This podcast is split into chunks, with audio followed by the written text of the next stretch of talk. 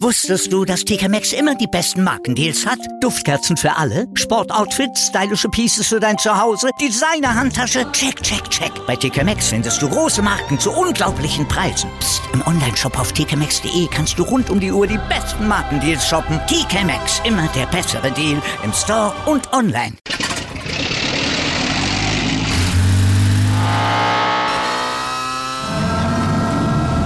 Von 0 auf 100. Aral feiert 100 Jahre mit über 100.000 Gewinnen. Zum Beispiel ein Jahr frei tanken. Jetzt ein Dankeschön, rubbellos zu jedem Einkauf. Alle Infos auf aral.de. Aral, alles super. Der Big End Sports Podcast. Wissenswertes aus der Welt des Sports. Mit Patrick Hoch und Laura Luft. Auf meinsportpodcast.de. Hallo, hier ist der Big in Sport Podcast äh, mit dem Oktober-Monatsrückblick mit Arunava und mir. Hallo Arunava. Hallo Patrick. So, dann gehen wir auch gleich mal äh, in den Oktober rein. Äh, der Oktober begann ja mit dem, mit dem Rest der French Open und dem, jetzt darf ich keinen Fehler machen, Bett 1 Hulks Indoor Open in Köln mit zwei Tennisturnieren, die ja beide ja ihren eigenen Charme oder Idee hatten. Bei French Open gab es 1000 Zuschauer, die teilweise nachts um eins sich noch Spiele angucken durften bei Wind und Wetter, was dann auch äh, der Herr Nadal nicht so gut fand, der am Ende das Turnier gewonnen hat. Und in Köln war die Köln Arena leer und da wurde ein bisschen Tennis gespielt. Ähm, wie hast du denn die beiden Turniere gesehen? Es war schon interessant zu sehen, ähm, wenn man sieht, wie das Virus sich ja auch nicht nur in Frankreich, sondern auch in Deutschland in den letzten Wochen verbreitet hat. Und ähm, Köln war ja mal geplant mit 999 Zuschauern. Mhm. Und ähm, ja, dass ähm, wir wieder über das Thema sprechen, dann müssen nicht nur beim Tennis, sondern allgemein beim Profisport, dass der Profisport einfach guckt, ähm, wie er überlebt. Und ähm, es geht ja nicht nur um die Top-Spieler in der ATP, ähm, sondern auch in der WTA, wenn man sich das bei den Frauen anguckt, wo ja Turniere eher gar nicht stattfinden. Und äh, gewisse Spielerinnen haben sich darüber ja auch aufgeregt. Und ähm, es ist wichtig, dass es so war. Und äh, für Alex Zverev natürlich ähm, sehr, sehr erfolgreich, dass er zwei Turniere in Köln gewonnen hat und danach ja auch gesagt hat, also er hofft, dass in Zukunft äh, äh, dass ein ATP-Turnier äh, auf jeden Fall in Köln jedes Jahr gespielt wird.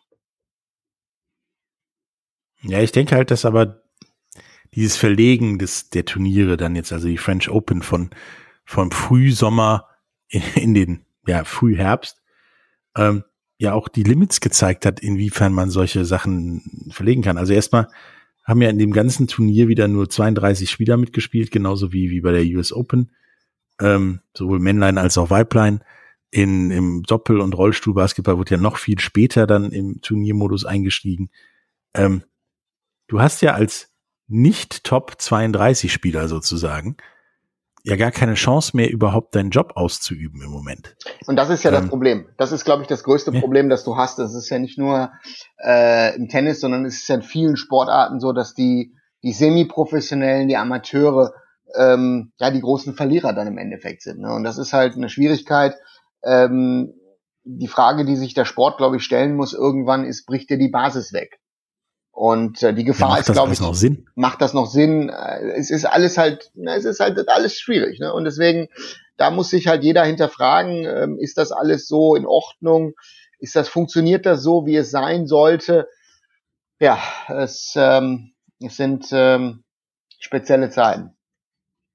Ja, also es wird ja auch dann im Tennis dadurch dieses ich bin Qualifikant, spiele hier seit vier Wochen, ja, treff auf die Weltrangliste Nummer eins im Viertel-Halbfinale, der erst seit zwei Wochen hier spielt.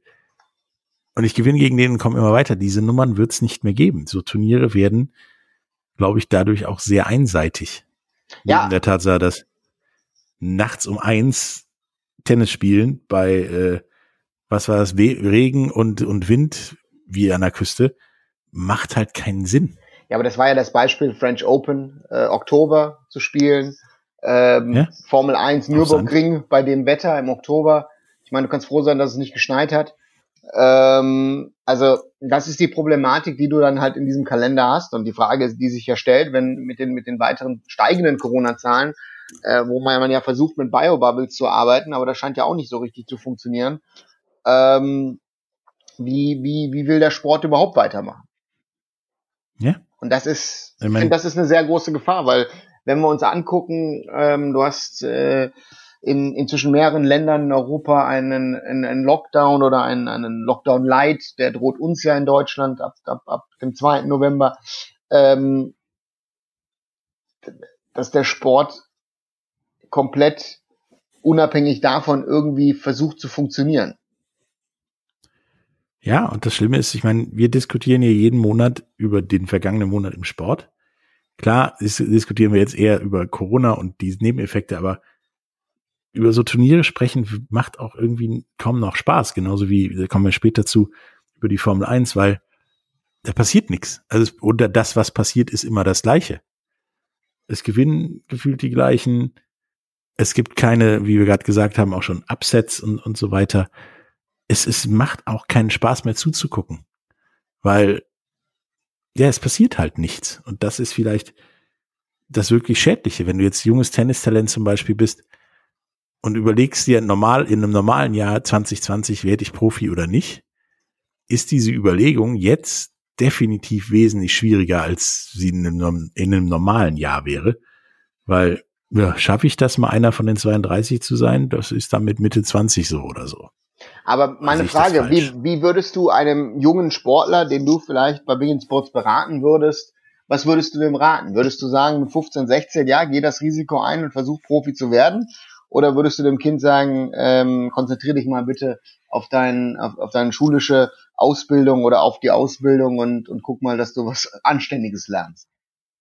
Es ist eine sehr gute Frage. Grundsätzlich sage ich hier allen künftigen Profis, egal ob Fußball, Handball, Tennis, Motorsport, mach die Schule zu Ende. Also ein Schulabschluss, damit kannst du später wenigstens dann noch immer irgendwas machen. Wenn es nicht klappt, die Schule später nachzuholen, geht so gut wie immer in die Hose ähm, macht einen Schulabschluss fertig. Und dann würde ich ihn jetzt, wenn er den Schulabschluss jetzt hätte, sage ich mal, ähm, würde ich sagen, versuch das Teilzeit beides zu machen. Versuch, da jetzt reinzukommen. Mhm. Ja, aber orientier dich auch noch, was ist, wenn die ganze, der ganze Mist halt länger dauert. Guck, ob du irgendwo ein Fernstudium anfangen kannst oder irgendwas machen kannst, damit du A, Geld verdienst, was du wahrscheinlich jetzt im Moment nicht so toll tust. Und B, ähm, du hast was, weil es kann ja auch was anderes passieren. Im normalen Jahr kann ja auch, kannst Kreuzbänder reißen oder keine Ahnung was oder ja, wie gern bei, bei jungen Fußballern mal an die falsche Frau geraten und die schwängern oder was weiß ich. Ähm, dass du dir überlegen musst, wo muss die Kohle herkommen, wie muss mein Leben weiter verlaufen und das, nachdem du gerade angefangen hast, dich in Richtung Profi zu orientieren. Deswegen ist immer dieses Schulabschluss, damit du einen Startpunkt hast, einen vernünftigen. Und je nach Sportart dann entweder dabei noch Studium oder Ausbildung oder sich so platzieren, dass du, wenn es dann in zwei Jahren doch nicht geklappt hat oder auch in vier Jahren, da reingehen kannst und ein normales Leben führen musst, kannst.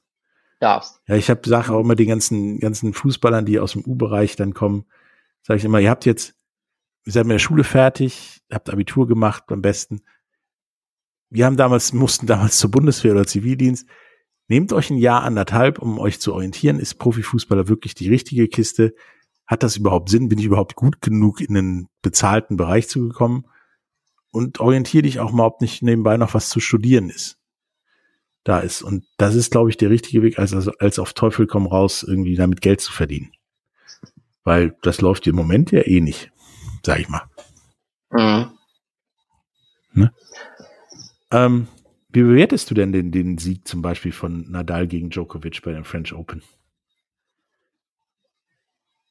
Ist das das gleiche wie immer oder? Nein, nein, nein, es ist ich, äh, gleich. Ausnahme. Es ist gleich, glaube ich, ist es nicht. Ähm, Nadal und Djokovic sind außergewöhnliche Sportler. Also Nadal hm. auf Sand ist äh, ist äh, ja, mehr als nur eine Legende. Hm. Und, und man muss schon sagen, dass ähm, das, was du vorher gesagt hast, dass diese, diese, diese, diese sogenannten Upsets, ähm, dass, äh, dass ein ungesetzter Spieler mal einen, einen Top-Spieler schlagen kann oder dass, dass kleinere Teams größere Teams schlagen, dass das, glaube ich, schwieriger wird, wenn die Mannschaft funktioniert. Ich meine, das mhm. ist das so ein Ding, das zeigt ja auch gerade der Fußball, ähm, der FC Bayern, okay, es gab jetzt die Ausnahme mit der Niederlage in Hoffenheim, aber sonst äh, ähm, funktioniert die Mannschaft, was aber anderen Top-Teams gerade gar nicht gelingt. Ob Real Madrid, Barcelona, Juve, ähm, die Vereine in England, Paris Saint-Germain, alle haben schon, schon ihre Delle gehabt. Und ähm, das ist, glaube ich, dann eine Chance. Also besonders die Premier League scheint dieses Jahr ja ähm, ähm, interessant zu werden. Ähm, dass es auch eine Chance ist. Aber ich glaube, in den Einzelsportarten, wo einfach die Topspieler andere Möglichkeiten haben als die anderen, wo sie einfach bessere Trainer haben, bessere Physios haben, sich auch gewisse Sachen leisten können, wo dann der, der, der schwächere Spieler dann überlegen muss, wofür gebe ich jetzt Geld aus? Weil normalerweise ein, ein, ein Spieler auf der Tennistour versucht sich ja irgendwie durch die Saison zu hecheln. Ja, ähm, das wird schwierig. So, und das ist, du hast jetzt nicht die Challenger und diese kleineren Turniere auf der ganzen Welt, diese Circuit-Turniere, pipapo. Also ich glaube, dass, dass so ein Tennissport wird sicherlich nach der Corona-Krise wesentlich ärmer sein. Und wenn du dir das mit den Frauen anguckst, ähm, bei denen finden ja, ja überhaupt nichts statt. Ja, die Topspielerinnen bleiben ja gefühlt auch alle zu Hause. Weil sie sich's leisten aus können. Ne? Das Gründen. kommt, ja, das und kommt aber auch aus guten Gründen. Aus guten Gründen, aber sie können sich's leisten. So und dann die Spieler, die in der zweiten, dritten, vierten Reihe stehen, die müssen raus, weil sonst haben sie keine Zukunft. Ja. Und deswegen meine nächste Frage zum zum dem Tennis-Ding: Denkst du, dass das Zverevs äh, Finalteilnahme bei den US Open jetzt auch kein so ein schlechtes Abschneiden bei den French Open mit, ich glaube Viertelfinale ähm, und dem Gewinn in Köln ein Phänomen dieser ja, Corona-Sache war. Ich kann jetzt befreiter spielen sozusagen. Oder ist dieser Mann wirklich so gut, dass er da oben mithalten kann, möchte? Also ich glaube, dass Alex Zverev einer der besten Spieler allgemein ist und wahrscheinlich auch einer der besten seiner Generation. Ähm, was ich immer die letzten zwei, drei Jahre gedacht habe, ist, dass, dass ihm dann immer wieder die Konstanz fehlt. Mhm. Aber wenn du jetzt hier die Geschichten mit Tennisspielerinnen und schwangerer Ex-Freundin und sowas mitkriegst, dann weißt du, dass er auch wieder à la Boris Becker wahrscheinlich Lebemann ist. Was wahrscheinlich Ablenkung ist. Ähm, aber das sei ihm gegönnt. Ähm, äh, ist natürlich dann schwierig. Ne? Und ähm, für den Sport, glaube ich, wäre es ganz, ganz wichtig. Das ist ja das das Phänomen Motorsport und, und Mick Schumacher, äh, wo man sich, glaube ich, im Motorsport in Deutschland ja wieder so einen Boom erhofft wie beim Papa vor, vor 20 Jahren. Ähm, das wird interessant. Aber die Frage ist halt, ja. wie, wie, wie nah ist, wird der Profisport nach dieser Krise sein? Weil ich glaube, E-Sports hat gerade massive Zuwächse. Ja. Damit kann der normale Sport nicht mithalten. Und ähm, ja, ich bin mal gespannt. Ja, ich halte auch Sphäre für ein Riesentalent. Aber irgendwie steht das, was du gerade mit Lebemann bezeichnest, ihm, glaube ich, groß im Weg. Was Boris Becker also nicht im Weg stand oder einem Franz Beckenbauer oder einem Lothar Matthäus. Ne? Also deswegen, das ist jeder Zumindest ist anders. nicht am Anfang der Karriere. Ja, also ähm, es ist, es ist ja, ich sag ja, und in der heutigen Zeit, ich glaube in der heutigen Zeit ähm, ist es schwieriger als junger Sportler die Vorteile deines Ruhms und des Geldes zu genießen, als es, glaube ich, vor 10, 15, 20, 30 Jahren war. Weil. Das glaube ich auch, beziehungsweise du, hast, du, gehst auf die falschen Sachen. Ja, aber das Thema ist, du hast halt Social Media. Also ich glaube, mhm. Social Media, ich glaube, das ist für Top-Sportler gar nicht mal so positiv inzwischen. Ich glaube, dass es eher, eher eine Ablenkung ist. Ähm, mhm. Und die Frage ist, hast du wirklich reflektierte Leute wie zum Beispiel ein Joshua Kimmich oder ein Leon Goretzka. Ja, das ist, das ja. ist das Beispiel, dass die sind halt anders. Ne? Das ist nicht Klunker, Klunker und Style hier und äh, äh, Goldsteak da und weiß ich was. Äh, Frauen hier, Frauen da und Autos da, hier, da. Also diese ganzen Ablenkungen. Und ich glaube, das ist das Schwierige. Ich glaube, die Einflüsse sind wesentlich mehr. Ich glaube halt auch, ich meine, erstmal gibt es ja da einen ganz klaren Unterschied zwischen, zwischen männlichen und weiblichen Profisportlern. Da scheint ja das, das nicht so ein großes Problem zu sein, dieses dicke Autos und so weiter Problem, also diesen, die Lebefrau raushängen zu lassen, wie das anscheinend Männer müssen, warum auch immer, sei dahingestellt. Aber ich denke, du hast ja, du stehst ja den ganzen Tag unter Druck, abliefern zu müssen. Im Tennis, im Skisport, beim Fußball, was weiß ich. Und du erweiterst diesen Druck ja noch mit deinem Social Media, weil du merkst, wenn du da nicht ablieferst, fehlen dir wieder drei Leute an Followern du erweiterst ja dein Druckfeld damit in dein Privates hinein, dass du auch noch dann in Social Media performen musst. Du hast ja dann sozusagen zwei Jobs, Influencer und Sportprofi. Und ich glaube, dass das nicht gut ist und die, der Konzentration gegenüber nicht förderlich ist, dich auf deinen Sport zu konzentrieren und dann eben zu sagen, nee, dann spiele ich jetzt eben mal nicht bei dieser Balkan Challenge mit, die ja mit Sicherheit gut für mein Social Media ist, aber wahrscheinlich das Falsche. Oder mach mal eben nicht das oder scheiß auf das dicke Auto oder was weiß ich. Ich denke, dass das für, für Sportler echt schwierig ist, noch nebenbei Social Media Star sein zu müssen. Ich meine, die können sich ja noch einen Job nehmen mit Fernsehmoderator, dann haben sie drei Jobs und gar keine Zeit mehr. Ja, aber äh, zum Reflektieren. So, und das ist genau das. Ähm, ähm, ja, es ist halt, es ist halt schwierig. Ich glaube, dass es auch ähm, auch eine Schwierigkeit ist, äh, ähm, ähm, als junger Mensch ähm, auch im Jugendbereich, ne? Du wirst gedrillt, du wirst ähm, in das System ähm, gepresst und ja, weiß ich nicht, ist vielleicht zu hart, aber vielleicht kommst du dann so als Zombie dann da raus irgendwie, ne? Also, dass du mit dem normalen Leben, das da draußen herrscht, was wahrscheinlich deine Klassenkameraden oder deine Freunde haben, äh, nichts zu tun hat. Ja, du hast halt nicht Papa zu fragen zu können, äh, ob du raus kannst und wann du wieder da bist oder deine Mutter zu belügen bei der Zeitumstellung, ich bin um drei wieder da, was dann eigentlich vier Uhr war, ähm, sondern dir wird erklärt, wie das zu laufen hat. Genau. Und ich denke, dass diese, diese, diese vollkommen natürlichen Sachen in einem gewissen Alter dadurch abgehen und dadurch dann aber auch nachher nicht funktionieren, weil du sie nie erlernt hast oder später erlernen musst. Und deswegen halt der Reflexionsweg einfach nicht da ist. Ähm, das ist aber ein Thema definitiv für einen anderen Podcast. Das werden wir auch nochmal, denke ich mal, in äh, Tiefe demnächst beim Stammtisch oder so besprechen. Nach der kurzen Pause für die Werbung machen wir weiter mit der Nations League, Formel 1, der NBA, der Magic Baseball, Ski Alpin und dann müssen wir auch leider nochmal über das Thema Corona sprechen. Bis gleich. Wusstest du, dass TK Maxx immer die besten Markendeals hat? Duftkerzen für alle, Sportoutfits, stylische Pieces für dein Zuhause, Designer-Handtasche, check, check, check. Bei TK Maxx findest du große Marken zu unglaublichen Preisen. Psst. im Onlineshop auf tkmaxx.de kannst du rund um die Uhr die besten Markendeals shoppen. TK Maxx, immer der bessere Deal im Store und online. Wieder live von ihrem Toyota-Partner mit diesem Leasing-Auftakt. Der neue Toyota Jahreshybrid. Ab 179 Euro im Monat. Ohne Anzahlung. Seine Sicherheitsassistenten laufen mit. Und ja, ab ins Netz mit voller Konnektivität. Auch am Start die Toyota Team Deutschland Sondermodelle. Ohne Anzahlung geht's in die nächste Runde. Jetzt los sprinten zu Ihrem Toyota-Partner. Hallo, da sind wir wieder mit äh, dem Monatsrückblick aus dem Oktober.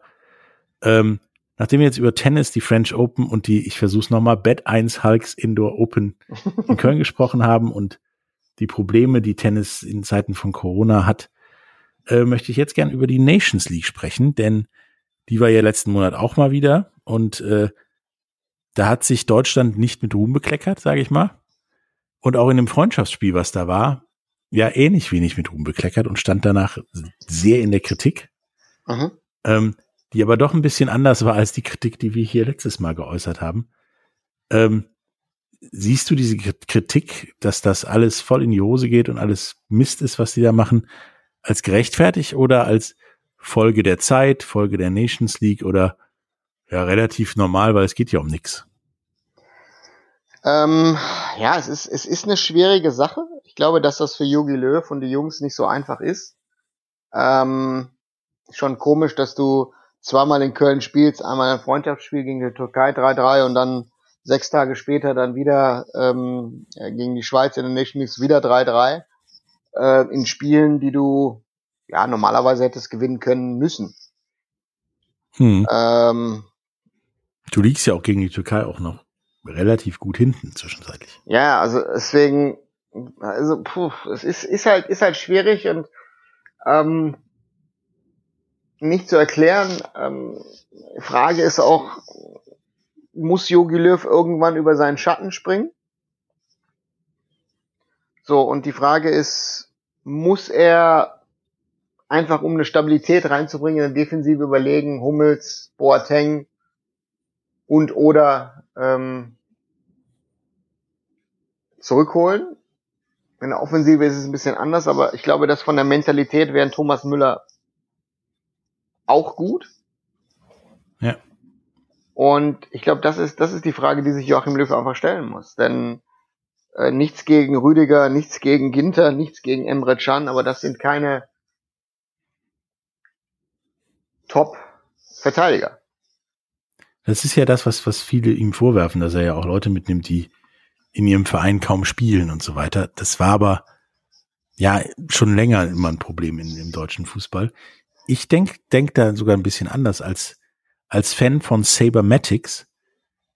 Du nimmst halt auch Spieler mit, die nicht in das passen, was du deiner Nationalmannschaft vorhast, ohne vorher eine lange Zeit mit denen arbeiten zu können. Ich denke da halt an, an Süle zum Beispiel, der in Bayern einen Bombenjob macht, meiner Meinung nach als Verteidiger, der aber da auch lange Zeit ja ähnlich Mist spielte wie die Nationalmannschaft, weil der, der ist ein gewisser Typ von Spieler. Der ist jetzt nicht der schnellste, der ist kopfballstark und ja, wenn du gegen den läufst, läufst du halt auch gegen eine Wand.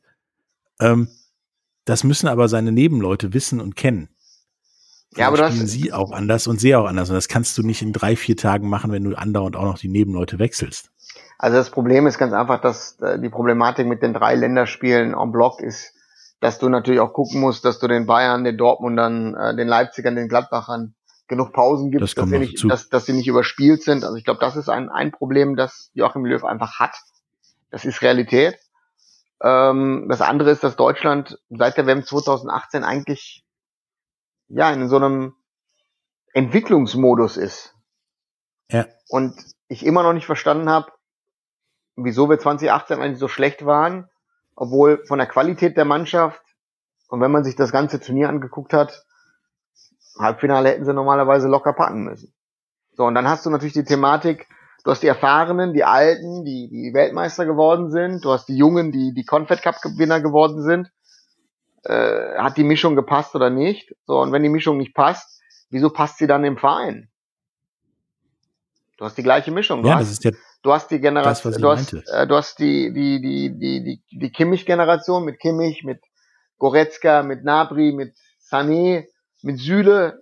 Ähm, das ist, ja, das ist die Generation äh, in und um 25. Und dann hast du die Generation, die, die 2009er Europameister, äh, um, um äh, Neuer, Boateng, äh, Hummels und, und Müller. So, und ja, und dann hast du die Generation dazwischen, die ja die Weltmeisterstab eigentlich übernehmen sollten, wie, wie, wie zum Beispiel ein Draxler und so weiter, die ja irgendwo so in der Luft hängen.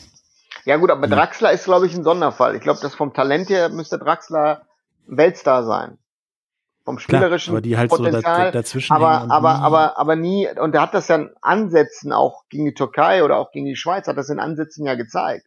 Ja. So, du hast natürlich jetzt wieder ein äh, Kai Havertz ist ist, ist ist ist eine Weide dem Jungen zuzugucken, natürlich überragendes ja. Talent. So die Frage, das Problem ist aber das was ich immer sehe ist, schaffen wir es in Deutschland mal wirkliche Weltstars zu kreieren? Weil wir haben ich top, denke, dass da so top, top, top Spieler. Ein, zwei auf dem Weg zu sind. So, äh, Joshua Kimmich, äh, auch auch äh, ne, in den Spielen jetzt äh, gegen nach Lok Moskau, ne, der, der, der, der sagt ja ganz klar und deutlich, was die Probleme sind. Der, der redet ja, ja nicht um den heißen Brei herum. Und das ist halt, halt schon eine interessante Entwicklung, die man halt sieht. Und ähm, wo man einfach schauen muss, äh, wohin entwickelt sich diese Mannschaft. Denn diese Mannschaft vom Potenzial her kann mehr. Ich glaube, darüber müssen Eine wir ganze reden. Menge mehr, da müssen wir So. nicht drüber diskutieren. Und, und, und das, das ist, das ist das, was ich momentan eher traurig finde, dass diese Mannschaft nicht mal ansatzweise das Potenzial abruft, äh, was, was in ihr steckt. Und ähm, ja, das ist die Frage, die, die Löw beantworten muss für sich selber und für die Mannschaft. Ich finde, dass es sehr schwierig ist, weil Joachim Löw, glaube ich, in, in, in einer Situation ist, wo du ja, wo man nicht abschätzen kann, ist er dann, ist er dann, äh, ist er da und merkt, dass er an einigen Stellen die Schrauben verändern muss, dass sich der Fußball brutalst in den letzten fünf Jahren verändert hat. Und wie er das Beste aus seiner Mannschaft rauspresst. Weil das Problem ist auch, ich weiß, viele Leute schreien immer, Joachim Löw muss weg. Aber wo sind die Das sehe ich ganz Alternativen? anders. Aber wo sind die Ich Alternativen? glaube halt, dass, also die also Alternativen. erstmal gibt keine Alternativen. Die fallen mir jetzt nicht ein. Da gibt es keiner, der den Job im Moment machen würde wollen. genau. Ähm, und Joachim Löw hat ja schon mal gezeigt, dass er aus, ja, dass er eine Weltmeistermannschaft formen kann und auch eine erfolgreiche Mannschaft schon davor formen kann aus ganz verschiedenen Dingen. Ich glaube, dadurch, wie du sagtest, dass sich der Fußball so massiv geändert hat in den letzten fünf Jahren jetzt nochmal diese Corona-Änderung dazu kommt, fehlt einem Trainer wie Joachim Löw auch mal die, die Zeit, die Ruhe ohne Druck, das analysieren zu können, zu gucken können, welche Maßnahmen funktionieren als Antwort darauf. Und äh, da liegt der, der Hase im Pfeffer sozusagen. Du hast eine Mannschaft, die hat Talent. Ich glaube halt auch, dass wenn du eine vernünftige Vorbereitung machen kannst, wie bei normalen Turnieren von zwei, drei Wochen, die Mannschaft funktioniert. Dann wissen auch, äh, dann weiß auch ein Rüdiger, wie, wie ein Süle funktioniert und umgekehrt, dass die dann durchaus zusammenkommen kann. Du musst aber gucken, dass du nicht wirklich wieder jeden, der gut spielt, in die Mannschaft holst, sondern da ein, ein homogenes Gebilde, wie es vorher war, holst. Weil bei der letzten WM war ja das Problem, du hattest da ja quasi ein All-Star-Team, aber im Kopf haben die Leute teilweise echt, nicht zusammengepasst. Wenn da Leute sich ihre Playstation ins Hotel bestellen, ja, und, und was weiß ich, und lieber FIFA-Soccer spielen, als, ja, als bei der FIFA Fußball zu spielen, ähm, dann, dann passen diese Leute da nicht rein in das Gefüge. Und ich denke halt, als Mannschaft kann man immer alles erreichen, wenn die Mannschaft funktioniert. Und als Interessengemeinschaft halt Genau. nur so viel, wie das Interesse da ist, sage ich mal. Und diesen Prozess kannst du halt vor so Nations League Spielen einfach nicht schaffen. Da hast du die drei, vier Tage, da gehst du mit den Neckar essen, trainierst ein bisschen so ungefähr und dann, Jungs, wir dürfen das Spiel nicht verlieren. Was ja bei beiden Spielen durchaus passiert ist.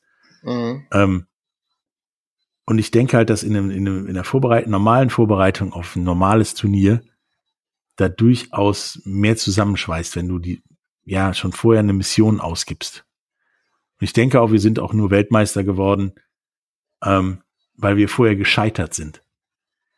Diese Mannschaft, das war ja im Prinzip die gleiche, die schon 2006 äh, bei der Heim-WM mehr oder weniger zusammengezockt hat. Die hat das Verlieren gelernt. Die ist ja immer wieder mit der Hand am Pott sozusagen gescheitert und hat das Verlieren gelernt und wusste dann am Ende, was sie tun muss, um zu gewinnen. Und das haben sie dann auch getan. Nur dieser Spirit ist dann ja logischerweise nach dem Gewinn auseinandergefallen, auch wegen des Alters. Und das muss die jetzige Mannschaft lernen. Und sowas braucht halt auch Zeit. Und ähm, es ist ja sehr selten, dass Teams Weltmeister und Europameisterschaften verteidigen können. Wahrscheinlich auch genau aus diesem Grund. Ist so meine These. Und ja, es gibt auch keine Alternativen. Zumindest hochklassige Alternativen für den Bundestrainerjob, weswegen ich würde da die Beine äh, stillhalten. Was meinst du denn, wie lange so ein Zusammenwachsen ja noch braucht bei, bei der Fußballnationalmannschaft? Normalerweise ist ja die Nationalmannschaft immer gut gewesen, äh, wenn sie vor einem großen Turnier die paar Wochen gehabt hat, um sich einzugrooven. Ja. Ähm, das hast du immer gesehen äh, in den letzten Jahr 40, 50 Jahren eigentlich. Außer ja, selbst in Korea und Japan. Ja, also außer jetzt hier 2018 hat es ja eigentlich immer funktioniert. Und ich glaube, das wird eine Problematik, die du nächsten Sommer haben wirst, dass du nicht die Zeit hast, dich wirklich einzugrooven. Also ich finde, das ist eine Gefahr, die da, die da herrscht. Und ähm, ja, ich bin mal gespannt. Also ich bin echt mal gespannt, ja, ich würd, wie, das, wie das auf die Reihe kriegen, weil ich glaube, du wirst noch einige Verletzungen haben. Ich glaube, Joachim Löw ja. muss über seinen eigenen Schatten springen und sich dann mit der Thematik auseinandersetzen, dass er alle drei äh, vielleicht sogar zurückholt, um, um auch die Option zu haben, auch mit Hummels und Boateng zu reden, hey, wenn ihr die Besten seid, dann spielt ihr, wenn nicht, seid auf der Bank. Ja, zumindest mal mit ihnen reden, denke ich, ist auch keine schlechte Idee. Eben. Dann nimmst du auch den Druck aus dem Kessel, weil du hast mit denen geredet, du hast das gemacht, was alle wollten. Wenn die dann keinen Bock haben, ist das nicht mehr dein Problem. Ja. Ja. Ne, also ich denke auch, ähm, wichtiger als nächste Saison oder nächstes Jahr Europameister zu werden bei dieser eh schon komischen EM, weil sie ja pan-europäisch ist, die dann nochmal durch Corona nochmal komischer wird und das in jedem Fall, weil bis dahin ist das nicht ganz weg. Ähm, ist halt ein hohes Ziel. Weit kommen ist, glaube ich, das realistischere Ziel. Und viel wichtiger ist dann meiner Meinung nach die nächste WM, respektive die Heim-Europameisterschaft. Und so viel Zeit sollte man vielleicht Jogi Löw echt noch lassen. Und nicht plötzlich, weil er irgendwie es geschafft hat, aus dem FC Bayern eine Mannschaft zu formen, Hansi Flick da wieder ins Spiel zu bringen. Ja, aber das ist, das ist wieder, das ist Blödsinn, glaube ich. Also ich glaube, Hansi Flick wird, wenn er clever ist, bleibt erstmal beim FC Bayern. Äh, denn ja. er, hat, er hat eine, eine überragende Mannschaft. Also ich glaube, dass, dass er sich diesen, diesen Spaß auch nicht antun wird. Ähm, und ich glaube, man muss noch ein bisschen warten, ob jetzt ja, nach der WM 2022 vielleicht Jürgen Klopp auf, äh, auf dem Markt ist. Ähm, was natürlich oder auch nicht, doch wieder Bock hat auf sowas. Ja, und, ähm, und ob, oder, oder ob nächsten Sommer vielleicht Schluss ist in Liverpool, man weiß es ja nicht. Also deswegen, ähm, sonst hast du kein, also sonst sehe ich keine Option. Also ich weiß nicht, wer die ja, Option sonst sein soll. Und das ist das Problem, das du hast, dass du einen guten deutschen Trainer brauchst, um die Nationalmannschaft zu führen. Punkt. Ich sehe aber auch dann das Problem wieder mit, mit, mit Klopp als Nationaltrainer, genauso wie jetzt bei, bei, bei Hansi Flick im Prinzip das sind Trainer, die sind erfolgreich mit einer Mannschaft, die sie jeden Tag vor Ort zusammen haben, mit der sie jeden Tag arbeiten können. Das hast du als Nationaltrainer ja de facto nicht. Genau. Du hast die vielleicht mal vier Wochen im Jahr, in einem, in einem Wettbewerbsjahr vielleicht mal acht Wochen. Und das war's. Also du kannst ja nicht konstant mit denen arbeiten. Vor allen Dingen, weil wenn du denen auch noch Hausaufgaben mitgeben würdest, was ja durchaus sinnvoll wäre, bist du auch davon abhängig, ob der Vereinstrainer das so gut findet. Und äh, da fängt das Problem dann, glaube ich, auch erst an. Ja. Deswegen Nations League über die Qualität und den Stellenwert dieses Wettbewerbs haben wir ja schon gesprochen. Ist jetzt genauso wenig ein Gradmesser wie ja früher die Freundschaftsspiele gegen die Fahr Färöer oder Wales oder sonst irgendwas, was du gemacht hast. Das ist halt, das siehst du ja daran, dass es keiner gucken will. Also, dass es auch keinen mehr interessiert, dass es auch noch andere Effekte hat, die da, die da reinspielen. Aber es war ja schon, als die Zeiten noch relativ normal waren, so dass die Nations League jetzt eher ja im Nachtprogramm lief sozusagen und äh, es keinen so richtig interessiert hat. Wenn wir jetzt gleich wiederkommen nach der Werbung, dann geht's noch äh, über Formel 1, NBA, Magic Baseball, Ski Alpin und natürlich auch die komischen Zeiten, in der wir, denen wir leben. Bis gleich. Wieder live von Ihrem Toyota-Partner mit diesem Leasing-Auftakt. Der neue Toyota Jahreshybrid. Ab 179 Euro im Monat. Ohne Anzahlung. Seine Sicherheitsassistenten laufen mit. Und ja, ab ins Netz mit voller Konnektivität. Auch am Start die Toyota Team Deutschland Sondermodelle. Ohne Anzahlung geht's in die nächste Runde. Jetzt los sprinten zu Ihrem Toyota-Partner. Hallo, da sind wir wieder, nachdem wir uns äh, über die Oktobersituation im Tennis und die Nations League äh, unterhalten haben. Kommen wir jetzt mal zur Formel 1, die ja auch äh, weiter fröhlich vor sich hinfährt. Aber meiner Meinung nach eben nur das. Also es ist unglaublich langweilig geworden. Und weil es gewinnt gefühlt immer das gleiche Team und bis auf ein paar Ausnahmen auch immer der gleiche Fahrer, was egal wie viele Rennen jetzt noch sind oder wären, es wird sich nichts mehr an den ersten zwei Plätzen ändern, meiner Meinung nach. Und da frage ich mich und dann auch dich, muss der Laden general überholt werden? Und hat Formel 1 jetzt und vor allen Dingen nach Corona noch irgendeinen sportlichen Wert? Weil es ist ja nicht erst seit gestern relativ langweilig an der Spitze geworden. Das Problem ist bei der Formel 1, und das ist ein Problem, glaube ich, schon seit, ja, schon, schon seit einer längeren Zeit. Du hast jetzt die Dominanz von Mercedes, davor hattest du die Dominanz von Red Bull, du hattest die Jahre von Michael Schumacher bei Ferrari, dass dann immer ein Team hervorsticht und äh, dass die Formel 1 es nie auf die Reihe gekriegt hat, auf die Kette gekriegt hat, Regularien zu schaffen, dass man das alles ein bisschen ausgleicht. Ich glaube, das ist das ist der große Fehler der Formel 1 und äh, das ist äh, die Problematik, die du jetzt hast. Natürlich hast du einen überragenden Fahrer in Lewis Hamilton. Äh, Valtteri Bottas ist auch nicht so wesentlich schlechter. Aber du hast natürlich den, den großen Abfall von einem Team wie Ferrari, was, was einfach nur äh, schockierend ist. Ähm, das ist also es ist, noch nett äh, ausgedrückt. Ja, es ist, äh, aber das sind halt Italiener, ne? Das, das merkst du dann, ne? Das ist halt ein Sauhaufen. Und ähm, dass ein Fahrer wie Sebastian Vettel nicht ein Auto auf der Straße bekommen kriegt, das dann, wo, wo er mit angreifen kann, wo man einen jungen Fahrer vorzieht, wo ich aber bezweifle, dass Leclerc das Talent eines, eines Vettels hat, äh, äh, wo man einen Carlos Sainz holt. Also deswegen, ich, ich weiß nicht, was die Ferrari-Strategie da ist. Da finde ich die Strategie, ähm, die, die, die, die Aston Martin nächstes Jahr fährt mit, mit Vettel äh, und mit de facto einem, einer, einem, einer Mercedes-Benz-Kopie, ähm, ermöglicht denen, glaube ich, schon ein paar Chancen. Und ähm, ja. da wird man, da wird man sehen, wie gut Sebastian ist. Ähm, und das wird dann schon interessant, oder ob, ob Red Bull äh, die Kurve kriegt, die ja jetzt auch ein Motorenproblem wieder bekommen. Ne? Von wem beziehen sie einen Motor? Also mhm. das ist, äh, ist schon, schon sehr interessant. Also das ist schon, da stellen sich einige Fragen aus meiner Sicht. Ja, einige. Vor allen Dingen auch, muss man nicht vielleicht als Formel 1 auch mal gucken, wie das in anderen Sportarten läuft. Ich meine, es ist jetzt nicht die direkte Konkurrenz, aber zum Beispiel im IndyCar hat ja dieses, es gibt zwei Autos und die fährt hier jeder, was vor 20, 30 Jahren eingeführt wurde, ja dazu geführt, dass das da relativ interessant ist. Plus, ja, die, aber die Problematik einer, einer, einer, einer, einer, einer Formel 1, glaube ich, ist, und das ist so das Beispiel gerade, glaube ich, auch DTM, wo du ja nur noch zwei Marken hast.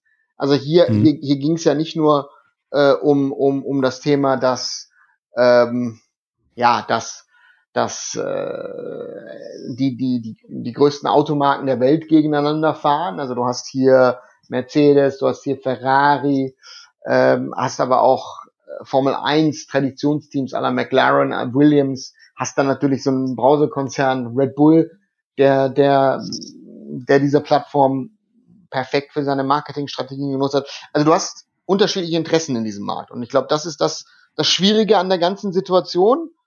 Und, ähm, und das macht es halt sehr, sehr schwierig äh, zu sagen, dass du einen Einheitsbrei daraus machen willst, weil wieso sollen in, bei einem Einheitsbrei Mercedes und, und, und, und Ferrari zum Beispiel mitmachen? Was für Nutzen hätten die daraus? Das ist klar. Aber Sportlich wird es wahrscheinlich interessanter werden. Sportlich wird es interessanter, aber ich glaube, als, als, als Automobilhersteller, der ja auch gewisse Sachen ähm, in diesen Fahrzeugen testet, der der der der Marketing-Effekt davon haben will. Gut, der Marketing-Effekt von Ferrari, glaube ich, ist gerade nicht so gut, aber trotzdem. Ähm, äh, es hat schon eine gewisse Wirkung, aber ich glaube, dass du äh, in den letzten zwei Jahren aber auch gesehen hast, dass viele der, der großen Automobilhersteller eher in die Formel E gegangen sind weil sie denken, dass die Formel E wahrscheinlich eher die Zukunft ist als, als, als die Formel 1 in seiner jetzigen Form. Zumindest besseres Image. Image auf jeden Fall, du bist vorbildlich, äh, du, du versuchst die Rennen auch in den Innenstädten zu halten, du, du, Du brauchst keine Riesenkurse, die Hermann Thielke dann wieder äh, planen und bauen kann. Also äh, ich weiß nicht, ob, ob Formel 1 als Zeichen der Zeit in seiner jetzigen Form äh, überhaupt ähm, ja, zeitgemäß ist.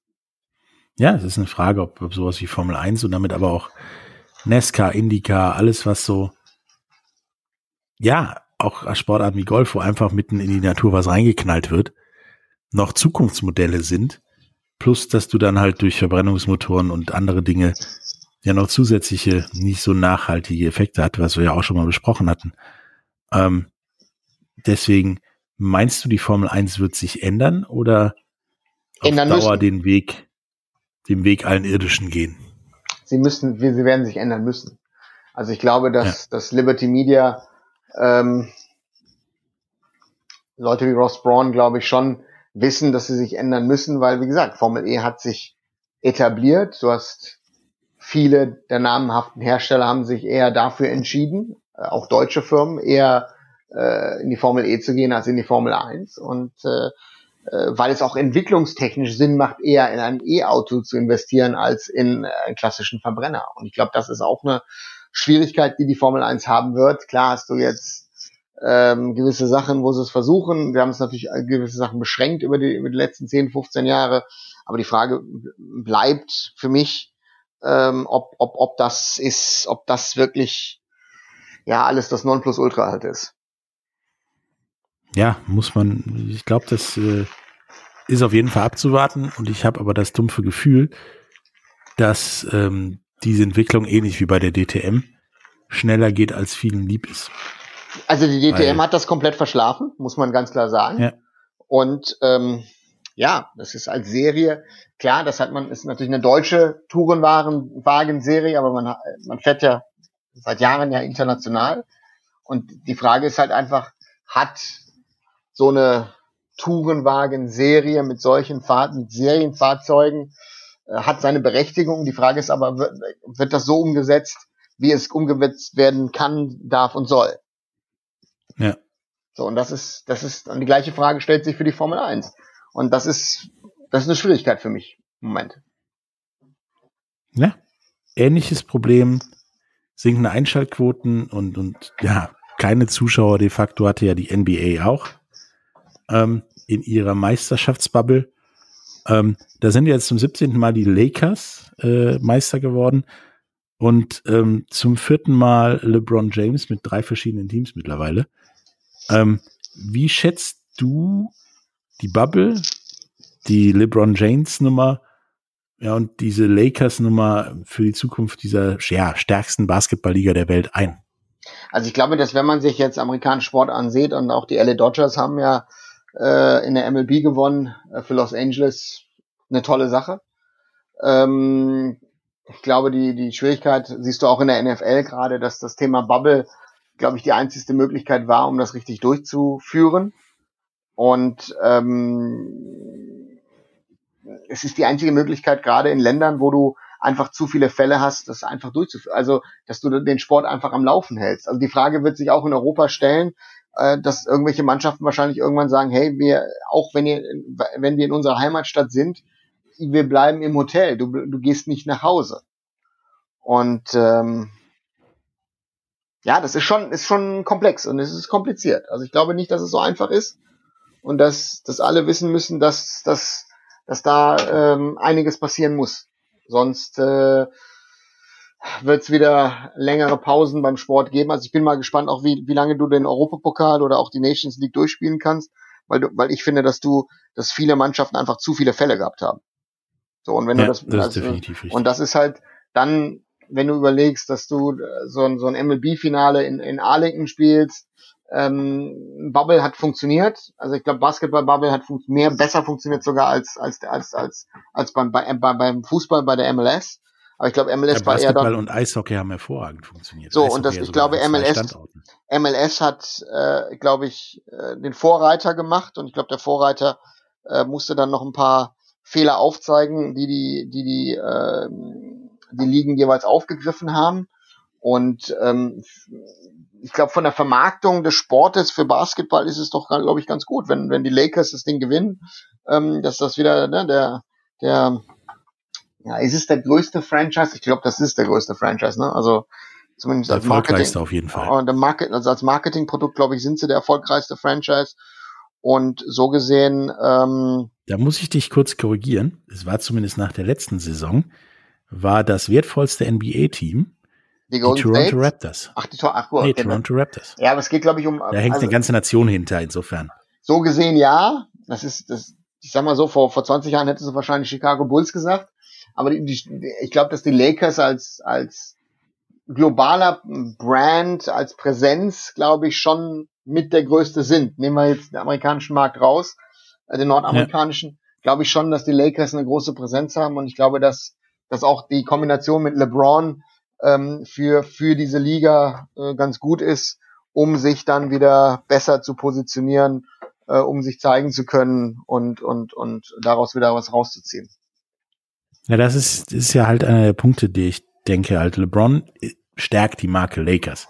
Er hat vorher ja auch die Marke Cleveland Cavaliers, die bis dahin ja, ja keine Saug wirklich kannte, gestärkt. Genauso wie, wie die Marke Miami Heat. Ist damit LeBron vielleicht sogar, ich sag mal, wertvoller, um nicht zu sagen besser, als, als seine Vorgänger Johnson, Jordan und so weiter? Oder kann es werden? Und das, also das Problem ist, glaube ich, der, der, der Vergleich hinkt ja immer, finde ich. Ja, klar. Weil das, du hast das Problem ganz einfach, dass wir heute in einer Vermarktung drin sind, die du in den 80ern mit, mit, mit Magic Johnson und Larry Bird und, und, oder, oder mit Michael Jordan und, und den Bulls nie gehabt hast. Also jo Michael Jordan ist ja, wenn du dir anguckst, dass, dass, dass Paris Saint-Germain über Nike mit ihm ko kooperiert für, für, für, für seine Champions League Trikots, dass, dass das ja Sachen sind, die, die bei LeBron wahrscheinlich irgendwann kommen werden. So, und die ich glaube, der hat sogar schon ein eigenes Brand. Der hat ein Brand, aber ich glaube, dass solche Kooperationen halt nicht, äh, nicht da sind. Und, ähm, und da ist, da ist die Frage halt, wie machst du, wie, wie, wie geht's da weiter? Und, und ähm, ja, ist halt, ist halt, äh, ist, ist eine Win-Win. So, und äh, nach der letzten Saison sicherlich war das wichtig und äh, für den Sport ist es wichtig und ähm, wechselnde Meister sind ja auch was Gutes. Ja, neben der Tatsache, dass die, die NBA, ich glaube auch bedingt durch die Bubble, ähm, gezeigt hat, auch wenn das wohl in den TV-Einschaltquoten sich negativ niedergeschlagen hat, dass sie eine, eine Liga mit sozialem Bewusstsein ist, als sie sich bei Black Lives Matter ganz klar definiert, äh, positioniert hat, dass sie die Teams, die Owner dazu gezwungen haben, jetzt nächste Woche bei der Wahl die Stadien aufzumachen als, als Wahllokale. Sonst wird hier nicht weitergespielt, sage ich mal. Also, ähm, ja, also hat stimme ich dir das Brand definitiv zu. gestärkt. Ähm, so, tausendprozentig stimme ich dazu, weil ähm, natürlich du auch jemand hast wie Adam Silver, der der Liga vorsteht. Ja. Also ich glaube, dass das ohne ohne ohne äh, Silver ähm, ja Ja, ich glaube auch, dass mit einem mit einem Roger Goodell, dem Commissioner der NFL als NBA Commissioner zumindest länger gedauert hätte, wenn nicht sogar gar nicht erst passiert wäre. Ähm, nun hast du halt natürlich aber auch mit LeBron jemanden gehabt, der da vorn weggegangen ist und äh, Boom. ganz klar gesagt hat, die Leute schalten wegen mir ein. Ähm, die schalten auch wegen mir aus, wenn ich jetzt ja einfach mal nicht auf den Platz gehe. Genau. Und äh, dann viele da mitgemacht haben. Inwiefern, ich meine, jetzt hat LeBron vier, vier Championships gewonnen mit drei verschiedenen Teams, die ja auch immer unterschiedlicher vom Markt und so nicht sein könnten wie Miami, Cleveland und, und LA. Viele sagen, LeBron ist gut, vielleicht so gut wie Michael Jordan, aber schon eher die, ich sag mal, die Basketballversion einer Wanderhure. Der geht auch morgen nach New Orleans, wenn die Kohle stimmt, und macht da auch einen Champion. Glaubst du das oder ist das nur Zufall?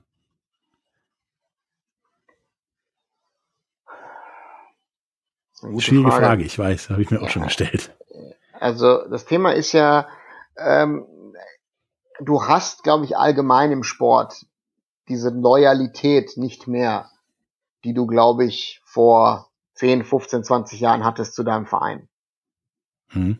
Also ich glaube, das ist, hat nichts dann mit NBA zu tun, sondern ich glaube, das ist eine allgemeine Sache, wo, wo, ähm, ja, wo alle, alle äh, Spieler immer äh, äh, schauen, dass das das Beste rausholen. LeBron ist ja auch gewechselt. Ne? Gut, Miami Heat war, war zu Anfang. Äh, nach Cleveland wollte er wollte zu Hause was schaffen. Und die Lakers waren ein Projekt, äh, die dümpelten ja vor sich hin und die wollte, die wollte er wieder zum Leben erwecken. Also deswegen äh, unterschiedliche Gründe. Und man muss ihm ja eines zugute halten, dass er, wo auch immer er hingegangen ist, hat er Erfolg gehabt. Ja. Und, äh, und auch gut Erfolg gehabt. Ja, und deswegen, deswegen sage ich ja, das ist, ich glaube, das ist sehr schwierig. Ich glaube, das ist sehr schwierig, wenn man sich mit dem Thema auseinandersetzt, ähm, ähm, dass du diese Loyalität aller Jordan oder aller, aller Magic Johnson oder Larry Bird in der heutigen Zeit, glaube ich, wird schwierig. Ja, jetzt meiner Meinung nach bleibt abzuwarten, ähm, inwiefern da noch zumindest ein bisschen Restloyalität ist und er jetzt nicht, sag ich mal, von den Lakers zu den Celtics wechselt, weil äh, das könnte richtig Ärger geben, genauso wie wenn du in Deutschland von Borussia Dortmund zu Schalke oder umgekehrt wechselst. Haben aber Leute ähm, schon gemacht, aller Steffen Freund oder Andi Möller. Also deswegen ja, ich unmöglich weiß, ist es nicht. Klar. So und deswegen, Nö, ich glaube, aber, aber LeBron. James als Marke im Moment, glaube ich, ist sogar größer als die Marken der Teams. Also deswegen, er könnte sich's leisten. Er könnte sich sogar leisten zu sagen, hey, ich gehe von den Lakers zu den Clippers. Also ähm, ja. Glaubst du? Ich glaube, also er könnte sich's leisten. Also wenn die das Geld hätten, glaube ich, könnte würd, würd, würd, wäre es, glaube ich, möglich. Also die Straßenseite wechseln und dann auch noch überleben, weiß ich nicht. Also das ist das Szenario, was ich mir am schwersten vorstellen kann. Ich kann mir da eher schon vorstellen, dass du von den Lakers zu den Celtics oder zu, zu den Knicks wechselst, wobei dazu braucht er aber noch viel Geld auf der hohen Kante, damit er sich das gibt, glaube ich. Ähm, ich, ich Gewinnen wollte er trotzdem noch, ne? Also deswegen.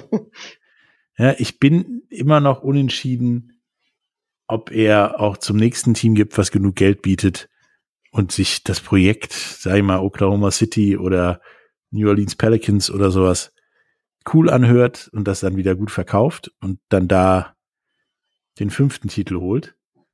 Aber glaubst du, dass das er, wirklich- dass er, dass er wirklich wechseln wird im Sommer? Also, ja. Ich weiß es Sommer nicht. ist jetzt blöd, jetzt Also ich weiß es- eigentlich. Ja, bis 1. Januar, glaube ich. Ja. Oder sowas. Ähm, ich weiß es nicht. Ich bin mir da echt nicht sicher. Ähm, vor allen Dingen, da ja Free Agency einen, einen richtig hohen Stellenwert in den USA genießt. Ähm, für die Spieler sowieso. Und in der NBA durch die besondere Salary Cap der NBA, du ja mit einer Verpflichtung von LeBron James, so komisch es sich anhört, ja durchaus Geld in der Cap sparen kannst, auch als aufnehmendes Team. Deswegen, ähm, ich weiß es ernsthaft nicht. Also, es bleibt zu abzuwarten. Interessant. Wenn wir gleich nach der Werbung wieder da sind, ähm, sprechen wir auch noch über Baseball und äh, Ski Alpin, die wieder angefangen haben. Genauso wie noch ein bisschen über den Effekt, den Corona auf äh, Sport hat. Bis gleich. Bis gleich. Wieder live von Ihrem Toyota-Partner mit diesem Leasing-Auftakt. Der neue Toyota Jahreshybrid. Ab 179 Euro im Monat. Ohne Anzahlung. Seine Sicherheitsassistenten laufen mit. Und ja, ab ins Netz mit voller Konnektivität. Auch am Start die Toyota Team Deutschland Sondermodelle. Ohne Anzahlung geht's in die nächste Runde. Jetzt los zu Ihrem Toyota-Partner.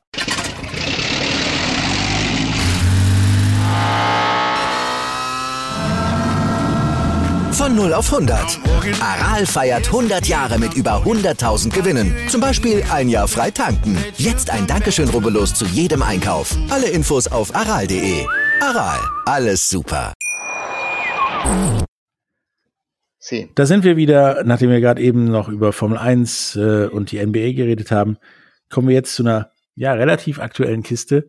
Ähm, hatten wir gerade eben schon angeschnitten. Im Baseball hat äh, gab es die World Series, das Endspiel der Baseball-Saison, die Saison komplett ohne Zuschauer.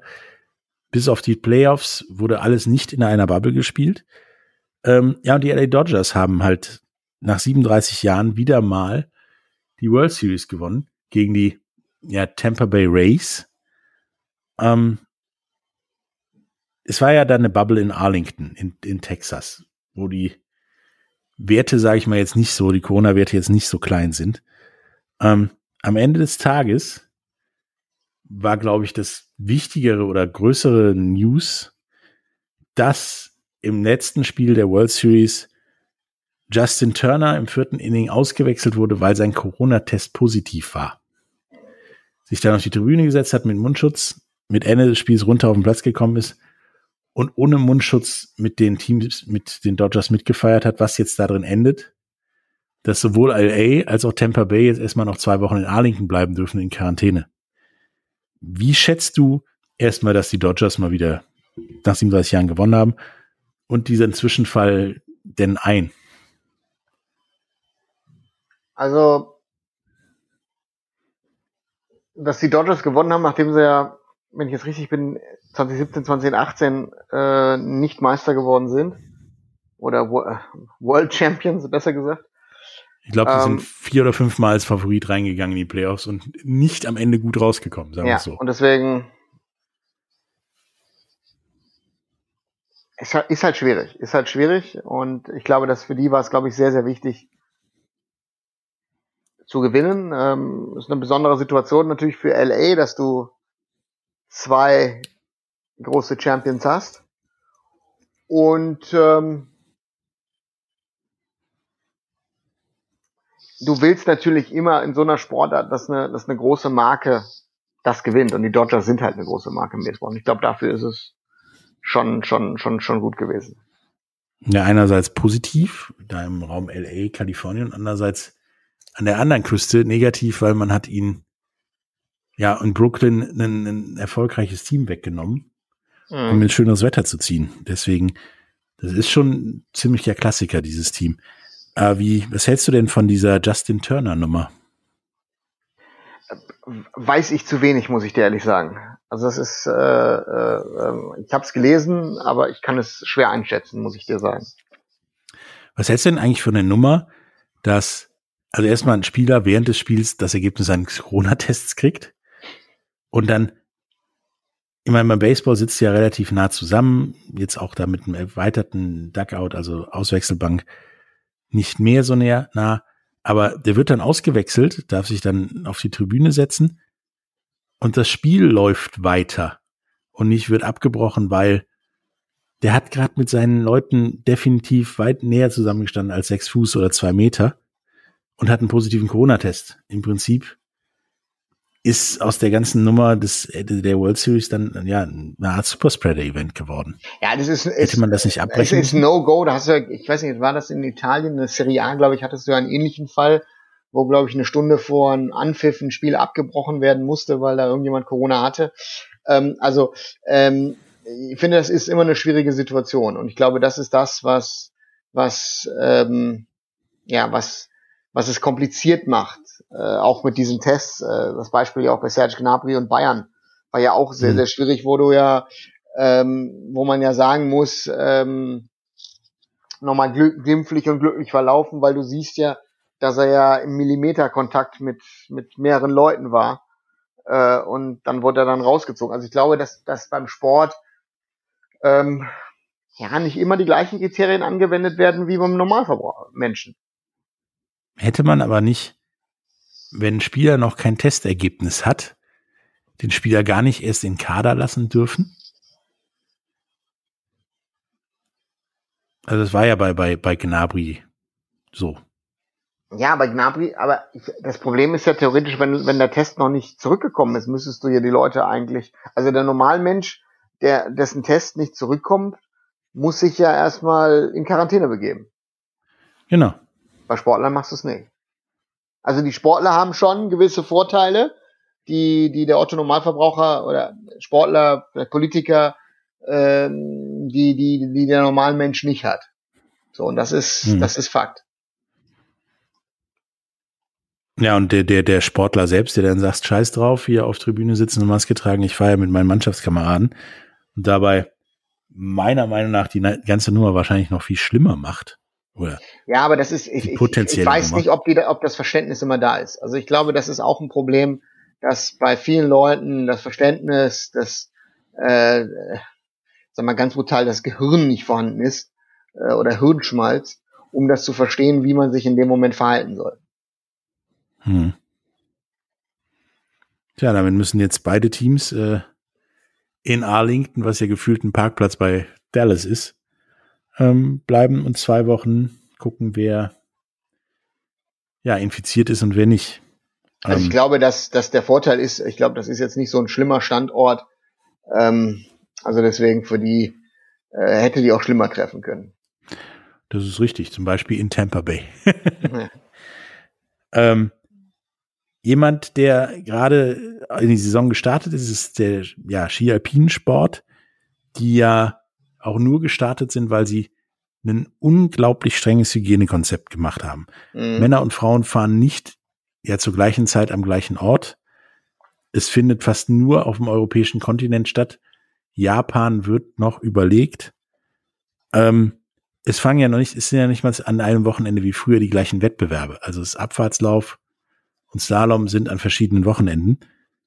Ähm, was, was, was, was hältst du davon, dass man dann doch ja auch gezwungenermaßen äh, loslegt und dann wirklich alles so voneinander trennt und Ski Alpin wieder aus der Internationalität rausnimmt, ähm, wo es gerade so auch da ankam?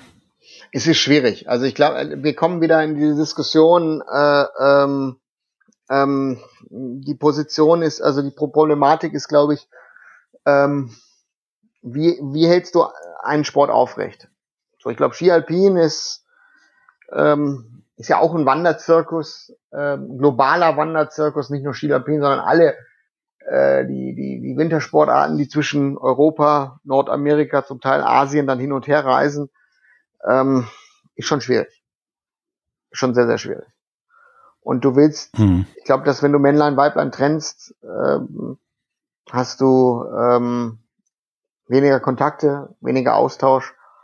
Ähm, ja, vielleicht mal eine Idee fürs Tennis, ähm, für die Grand Slams während Corona. Ähm, wie du das machen willst, weiß ich nicht, aber ähm, ist halt schwierig, ist halt sehr, sehr schwierig. Es geht, es geht für den,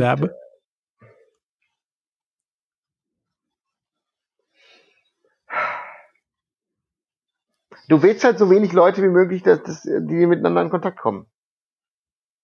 Glaub, ja, das ist mir schon klar, aber du hast ja im, normalerweise ja auch laut Regularien die gleichen Abfahrtsläufer beim Slalom wie umgekehrt, wie beim Riesenslalom und was weiß ich was.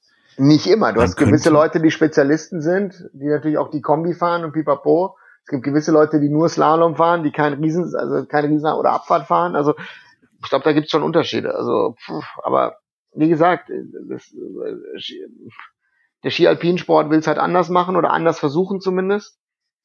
Man, man kann ihnen nur wünschen, dass sie damit erfolgreich sind.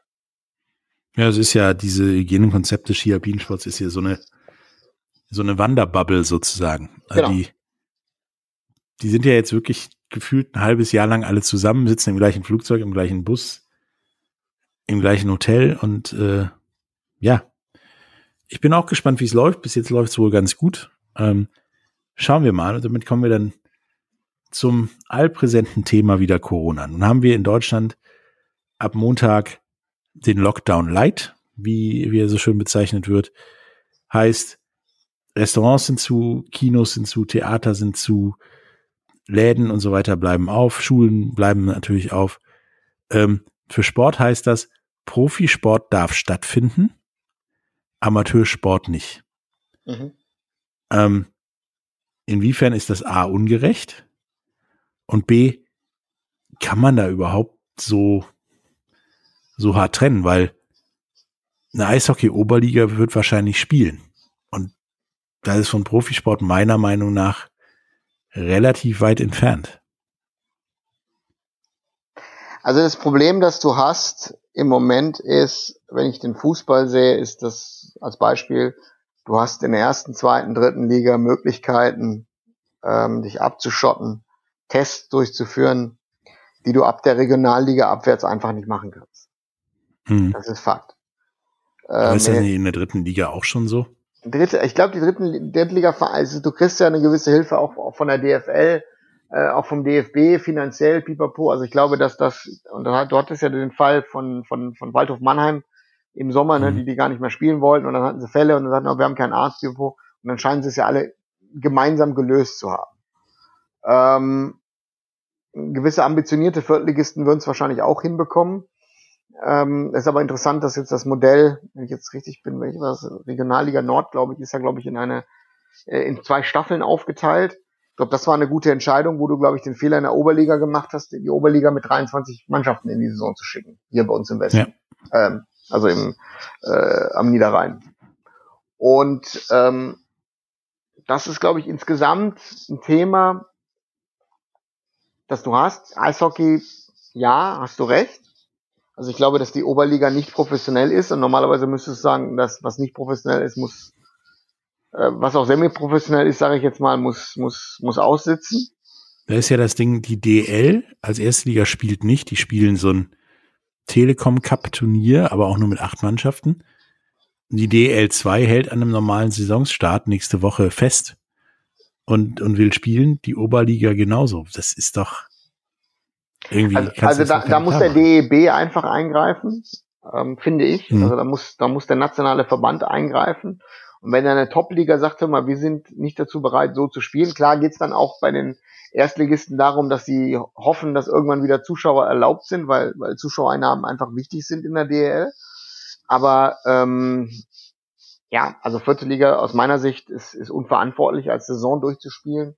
Zwei, DL2 ist wieder was anderes, glaube ich, weil das ja eher in den professionellen Bereich geht. Und, und ja, wenn die dir aber sagt, wir können spielen, scheiß auf die Zuschaueraufeinnahmen, verstehe ich persönlich nicht, warum die Liga höher damit so ein größeres Problem hat. Weil ich glaube, dass äh, ich glaube 40 bis 60 Prozent der Einnahmen werden über Zuschauer generiert. Und über Merchandise mhm. und und all, all diese ganzen Sachen finden ja de facto nicht statt.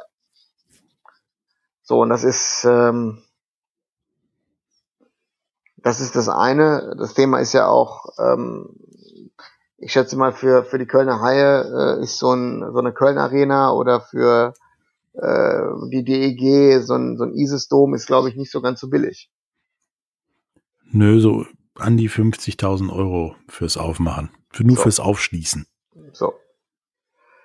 Und deswegen, ähm, wenn wir 50.000 Euro kriegen würden äh, für irgendwas aufschließen, dann wäre das Jahr schon mal gerettet. Aber ähm, so, aber das, das, das sind die Probleme, die die Vereine haben. Ich meine, das Beispiel im Fußball zeigt ja, dass Real Madrid seine Spiele äh, auf seinem Vereinsgelände austrägt. Ja, das ist sagen, ein anderer Effekt von äh, Corona. Äh, ja, aber das ist ein Beispiel. Klar, natürlich wird das Camp Nou, ähm, Camp Nou sag ich, äh, Bernabeu wird jetzt umgebaut, aber Real Madrid sagt sich, es ist einfacher und es ist kostensparender, äh, auf dem Trainingsgelände das Spiel in einem Ministadion auszutragen, wo ja sogar die spanische Nationalmannschaft ihre Spiele austrägt, ähm, als in so eine, so eine riesen Schüssel zu gehen. Also da bin ich überrascht, dass es nicht noch mehr Mannschaften machen, die die Option haben ob es ein FC Bayern ist, in, in, in seinen Campus zu gehen oder ähm, FC Barcelona in seine, ruhig. Ja, genau. Ähm, Man City in seiner Akademie, sein Ministadion, ähm, dass die Vereine wirklich, wirklich diese großen Schüsseln wirklich noch aufmachen. Ähm, aber wie gesagt, wenn das so weitergeht wie im Moment, behaupte ich mal, dass auch die anderen Vereine auf den Trichter kommen werden und dann eher die kleineren Arenen nutzen werden als äh, oder die kleinen Spielstätten als, als die großen Stadien. Und da ist jetzt wieder die Frage, die ich mir dann stelle, die wir ja schon ein paar Mal diskutiert haben, inwiefern ist das sportlich dann gerecht? Der eine hat halt nur ein Stadion, das er aufmachen muss, der nächste kann an den Flingerbruch ausweichen oder auf die Trainingsplätze oder was auch immer. Ähm, inwiefern hätte Deutschland oder der deutsche Sport sich nicht zum Beispiel die Bubbles in, in Nordamerika abgucken können. Ich meine, die Magic Soccer spielt jetzt auch wie, wie die Bundesliga und Premier League zu Hause. Die kanadischen Teams müssen in den USA spielen. Was, ich meine, wenigstens in Providence mal was los, da spielt jetzt Vancouver. Ähm, das ist ja, ist ja ein bisschen schwieriger und die machen es trotzdem. Die NHL hat ihre Bubble, ihre zwei Bubbles zu Ende gespielt. Ähm, und sagt jetzt auch, wir starten am 1.1. ganz normal in einer 82-Spiele-Saison. Baseball ist durch, hat sich da ihre ja, nicht Bubble und dann doch Playoffs mit der Bubble-Nummer irgendwie geklöppelt und ist da durchgekommen. Die NFL zieht das mit Zuschauern durch, mit zwar nur 22,2 Prozent, aber mit Zuschauern durch. Ähm, NBA weiß noch keiner, Baseball hofft, normale Saison spielen zu können nächstes Jahr. Inwiefern hätte man sich da vielleicht ein paar Dinge abgucken können, wie zum Beispiel eine Bubble? Das Thema Bubble ist, glaube ich, äh, Thema Bubble ist, glaube ich, schwierig.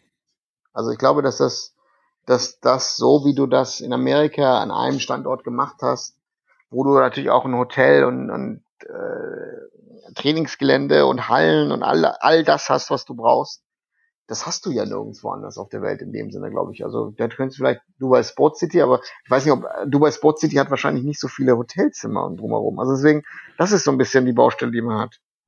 Aber du hast doch, ich vergleiche das jetzt mal mit der NHL-Bubble.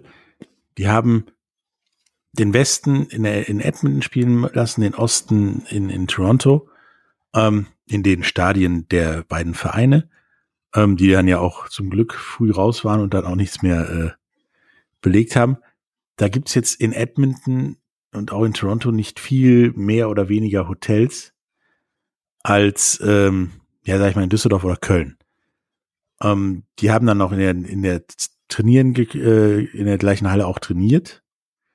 Beziehungsweise dann äh, in Toronto konnten die noch auf äh, eine zweite Eishalle zugreifen, genauso wie in Edmonton, die wesentlich kleiner ist und ja, nun eher mal so ja, Turnhalle mit Eis ist. Ähm, ich denke, dass sowas durchaus zumindest in, in größeren Städten in Deutschland wie München oder Köln oder Hamburg durchaus auch möglich ist. Also du, äh, das Beispiel war, glaube ich, äh, ähm, die Champions League und äh, auch das Beispiel mit der Europa League hier in NRW.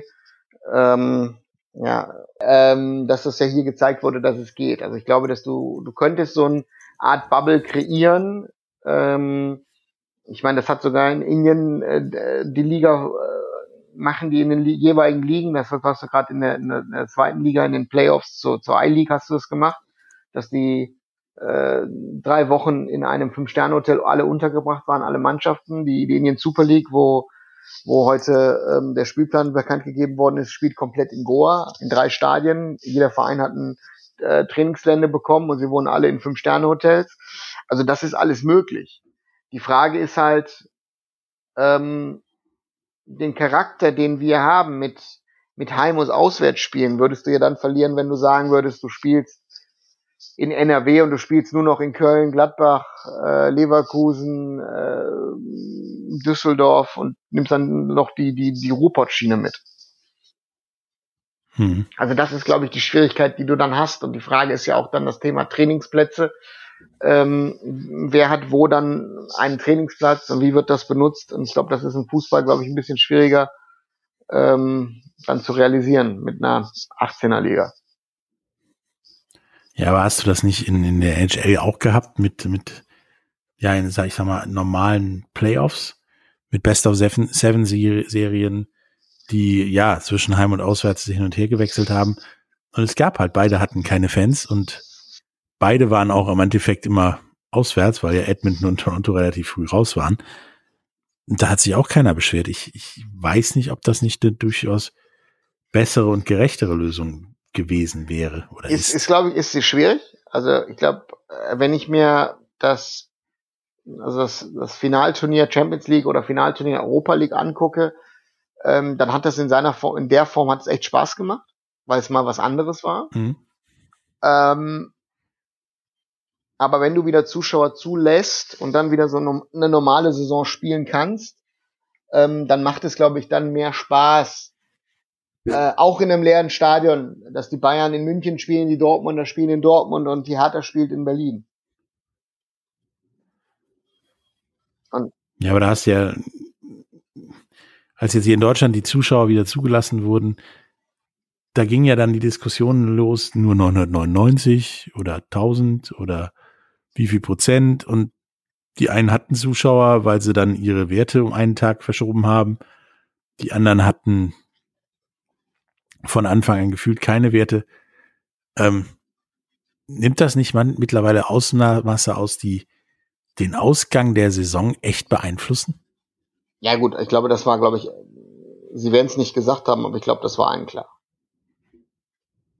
Also ich glaube, dass ja und deswegen das ist das das ist, das ist, eine, das ist eine Realität, äh, mit der, mit der der Profisport umgehen muss. Ähm, wir sind nicht in einer normalen Zeit. Äh, besonders diese Entscheidung, dass die, dass Union Berlin mit viereinhalbtausend Zuschauern spielen kann, obwohl sie weit über 100 Fälle pro 100.000 gehabt haben, ist, ist unlogisch. Und, aber da siehst du wieder die Problematik des Föderalismus. Und äh, jetzt, jetzt hat die Bundesregierung vom Bundeskanzlerin wieder die, die Zügel angezogen und ähm, deswegen gibt's wieder einheitliche Entscheidungen und, und damit muss jeder leben. Ne? Das hat, ich glaube, Max Ebel sehr, sehr gut erklärt, der gesagt hat, ähm, es ist nicht die Bundesregierung schuld, es sind nicht die Landesregierung schuld, sondern es sind wir, die Menschen, die schuld daran sind. Und diese Entscheidungen äh, sind im Interesse der Allgemeinheit getroffen worden und dann muss dann der jeder Einzelne muss dann halt zurückstehen. Er sagt, ich würde auch lieber vom vollen Borussia Park spielen, aber das ist nicht Realität. Und deswegen, ja. Ja, dieses Thema Corona und der Sport wird uns wahrscheinlich auch noch nächsten Monat begleiten, wenn wir ja über den November reden.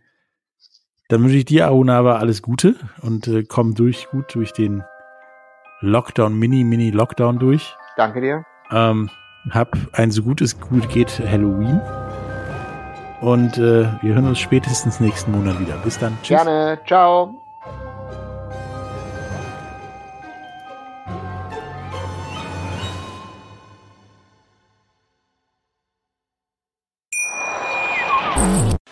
Live von Ihrem Toyota-Partner mit diesem Leasing-Auftakt. Der neue Toyota Jahreshybrid. Ab 179 Euro im Monat. Ohne Anzahlung. Seine Sicherheitsassistenten laufen mit. Und ja, ab ins Netz mit voller Konnektivität. Auch am Start die Toyota Team Deutschland Sondermodelle. Ohne Anzahlung geht's in die nächste Runde. Jetzt los sprinten zu Ihrem Toyota-Partner.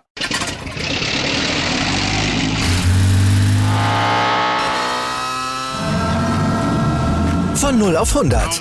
Aral feiert 100 Jahre mit über 100.000 Gewinnen. Zum Beispiel ein Jahr frei tanken. Jetzt ein Dankeschön, rubbellos zu jedem Einkauf. Alle Infos auf aral.de. Aral, alles super. Der Big End Sports Podcast. Wissenswertes aus der Welt des Sports. Mit Patrick Hoch und Laura Luft. Auf meinsportpodcast.de.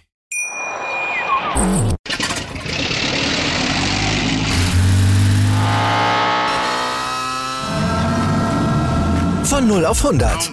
Aral feiert 100 Jahre mit über 100.000 Gewinnen. Zum Beispiel ein Jahr frei tanken. Jetzt ein Dankeschön, rubbellos zu jedem Einkauf. Alle Infos auf aral.de. Aral, alles super. Wie viele Kaffees waren es heute schon? Kaffee spielt im Leben vieler eine sehr große Rolle. Und das nicht nur zu Hause oder im Café, sondern auch am Arbeitsplatz. Dafür gibt es Lavazza Professional. Kaffee am Arbeitsplatz, der genauso lecker schmeckt wie in eurem Lieblingscafé. Die perfekte Kaffeelösung für jede Art von Unternehmen. Klein, mittel, groß. Ihr habt auf jeden Fall einen Kaffee, der schmeckt. Die richtige Motivation für eure Arbeitstage. Alle Infos zu Lavazza Professional findet ihr auf lavazzapro.de mit allen Kaffeelösungen für euer Büro. Ich habe mich natürlich schockverliebt, weil die war wirklich ganz, ganz klein. So begann die Mensch-Hund-Beziehung zwischen Christina und Tierschutzhund Frieda. Und wie es danach, nach dem ersten Moment der Verliebtheit, so weiterging und welche Klippen es danach zu umschiffen galt, das hört ihr in der neuen Ausgabe von Iswas Dog, dem Podcast für harmonische Mensch-Hund-Beziehungen. Iswas Dog? Mit Malte Asmus. Überall, wo es Podcasts gibt.